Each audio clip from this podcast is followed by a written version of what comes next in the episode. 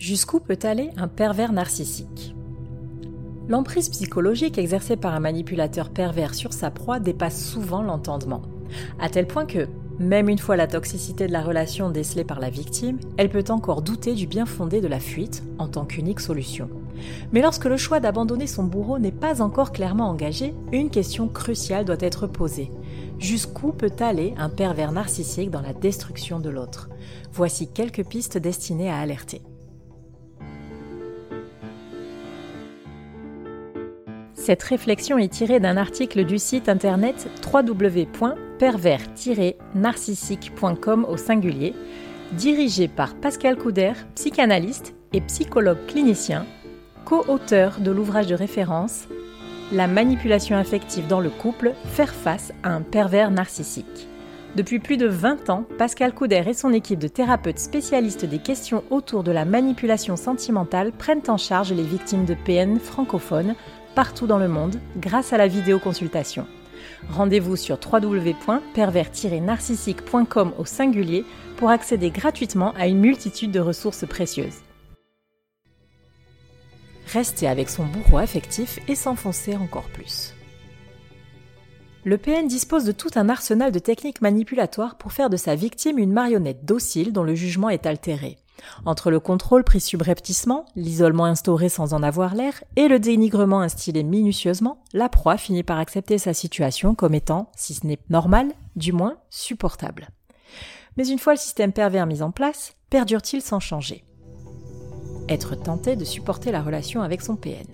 La relation toxique dure souvent depuis de nombreuses années, alors pourquoi ne pas continuer? C'est ainsi que la personne subissant les manipulations perverses de son conjoint ou autre même une fois qu'elle a pris conscience de la dimension néfaste du lien qui les unit, peut malgré tout minimiser la situation et décider de rester. Elle peut tenter de se rassurer en se disant que son sort n'est pas si terrible que cela, et qu'elle pourrait bien tenir jusqu'à la fin de ses jours sur ce mode de fonctionnement qu'elle endure déjà depuis un certain temps. Parfois, elle pourra se leurrer en invoquant que c'est mieux pour les enfants, ce qui n'est évidemment pas le cas, ou que ce serait trop compliqué de bouleverser toute sa vie. Surtout si à la dépendance affective s'ajoute la dépendance financière qui complique la matérialisation du projet de départ. Mais tous ces arguments élus d'un problème de taille. Le pervers narcissique évolue et pas dans le bon sens. La mise en place de la soumission affective. La perversion pathologique du manipulateur tient surtout à sa capacité à maintenir la victime sous emprise. C'est pourquoi il ne va pas systématiquement vers la violence physique, surtout au début, qui pousserait l'objet de son emprise de démolition à s'échapper. Ce serait l'inverse de l'effet escompté, puisque le PN se nourrit de sa proie et ne renonce jamais à elle tant qu'elle n'est pas vidée de sa substance. Le manipulateur vicieux se contente d'acculer sa cible pour exercer sur elle une pression psychologique si insidieuse qu'on ne voit rien venir, ni de l'intérieur, ni de l'extérieur de la relation. Et l'étau continuera lentement, mais sûrement, de se refermer jusqu'à broyer la personne qui l'en sert. Le pervers narcissique est suffisamment stratège pour ne pas aller trop souvent trop loin, usant principalement de la confusion que provoque son comportement entre chaud et froid. Les techniques de manipulation les plus souvent observées résident dans 1. Les injonctions paradoxales ou la double contrainte qui mettent la proie en échec perpétuel. Par exemple, la surcharger de tâches à accomplir et lui reprocher de ne pas prendre le temps de s'occuper de l'autre. 2. La disqualification procédé qui oppose un déni total au ressenti de la victime, au point qu'elle ne sait plus se fier à son instinct. À la clé, la dévalorisation s'installe, tout comme l'inertie qui rend la prise de décision impossible. La personne se sent abandonnée, rejetée, trahie, coupable, et l'estime de soi est largement mise à mal. Le dénigrement est tel que la honte et la culpabilité l'empêchent de communiquer avec l'entourage, et l'isolement social est quasiment inéluctable. vider la proie de sa psyché par la manipulation. Ce qu'il faut comprendre ici, c'est que la domination progressive est en fait un engrenage qui cause des dommages extrêmement douloureux à la victime. Et ces blessures peuvent s'avérer si insupportables que la proie, vampirisée et drainée de son énergie vitale, peut aller jusqu'à la dépression, la mélancolie, puis, dans les cas les plus graves, le suicide. Bien entendu, toutes les personnes qui vivent sous l'emprise d'un PN ne sont pas destinées à en mourir. Mais il faut garder en tête que la dangerosité croissante de l'individu nocif peut les amener jusqu'à cette extrémité après des années d'usure. Le problème, c'est qu'avant d'en arriver là, il y a toute une palette de dégâts plus ou moins réversibles qui peuvent atteindre fortement l'objet de convoitise du manipulateur machiavélique. Ce qui est certain, c'est qu'on ne vieillit pas main dans la main avec un PN. Soit on le quitte, soit on s'éteint sous son joug. Il n'y a pas d'issue heureuse à la relation toxique, ou du moins tolérable. En restant auprès de son tortionnaire, on s'expose à un état de stress et d'hypervigilance épuisant et néfaste qui se manifestera sous la forme d'anxiété, d'angoisse, de troubles du sommeil, de crises de panique et de différents symptômes causés par les divers traumatismes subis. Quand la bête se déchaîne, le pervers narcissique est chaudé. Bien qu'expert dans l'art de la persuasion et de l'asservissement, il arrive que le PN perde le contrôle de la situation et donc de lui-même. Typiquement, cela advient lorsque son jouet, c'est-à-dire son souffre-douleur, lui échappe.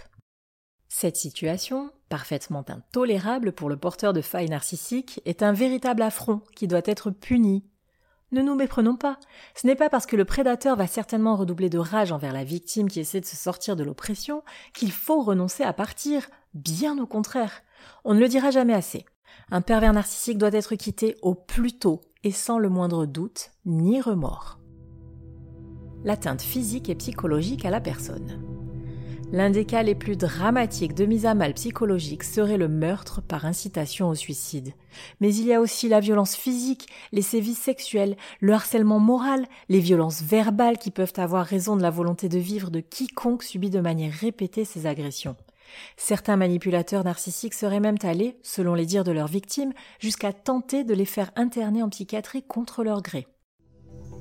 L'atteinte morale ou comment détruire l'image sociale. Lorsque certaines personnes s'avèrent plus coriaces face aux attaques incessantes de leur harceleur, il n'est pas rare de constater que celui-ci peut trouver un autre moyen de faire souffrir sa proie. La personne toxique et perverse qui pense avoir subi un affront, comme celui de se rebeller contre son régime tyrannique, n'hésitera pas à user de tous les stratagèmes pour détruire psychologiquement, financièrement et socialement sa cible. Cela pourra très souvent se manifester sous la forme de diffamation au travail. En effet, Menacer l'emploi de quelqu'un, c'est le précariser, et donc le fragiliser, et le rendre plus enclin à la dépendance, socle des manipulateurs psychologiques. Il y a aussi la tendance croissante au dénigrement sur les réseaux sociaux qui fait partie des grands classiques des prédateurs narcissiques, ceux-ci ne se contentant plus de détruire l'image sociale de leur cible uniquement dans les cercles d'amis et de proches.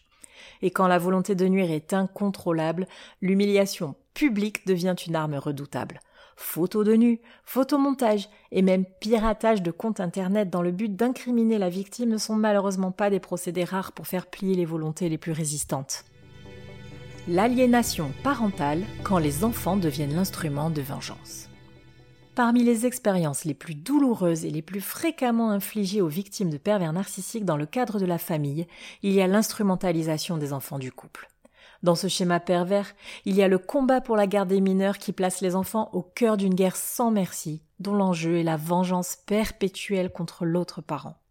C'est une situation dramatique qui non seulement instaure une aliénation sans limite de durée, mais qui fait des ravages sur de tout jeunes êtres en pleine construction de leur personnalité. Lorsque l'envie de quitter un pervers narcissique avec qui l'on a eu des enfants commence à se manifester, il est fortement recommandé de se faire accompagner au plus tôt psychologiquement parlant. Il est également quasiment indispensable de trouver des personnes ressources dans divers domaines, juridiques, social, financiers, afin de se protéger au mieux du déferlement de rage du PN qui suivra.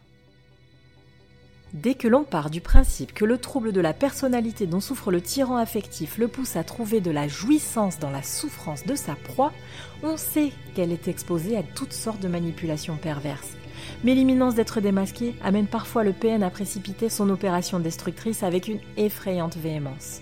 Maintenant que vous savez jusqu'où peut aller un pervers narcissique dans son entreprise malveillante, nous ne pouvons que vous offrir notre accompagnement personnalisé précieux pour aider toute victime de PN à s'extirper au plus vite et au mieux de ses griffes. Rendez-vous sur le site www.pervers-narcissique.com au singulier pour trouver tout un tas de ressources pour vous aiguiller dans votre démarche et surtout pour pouvoir contacter des thérapeutes qualifiés spécialistes des questions de la perversité et de la manipulation affective. N'hésitez pas à vous abonner à ce podcast pour être notifié lors de la publication des prochains épisodes. Ne restez pas seul, soyez accompagnés. À très bientôt pour de nouvelles pistes de réflexion sur le pervers narcissique.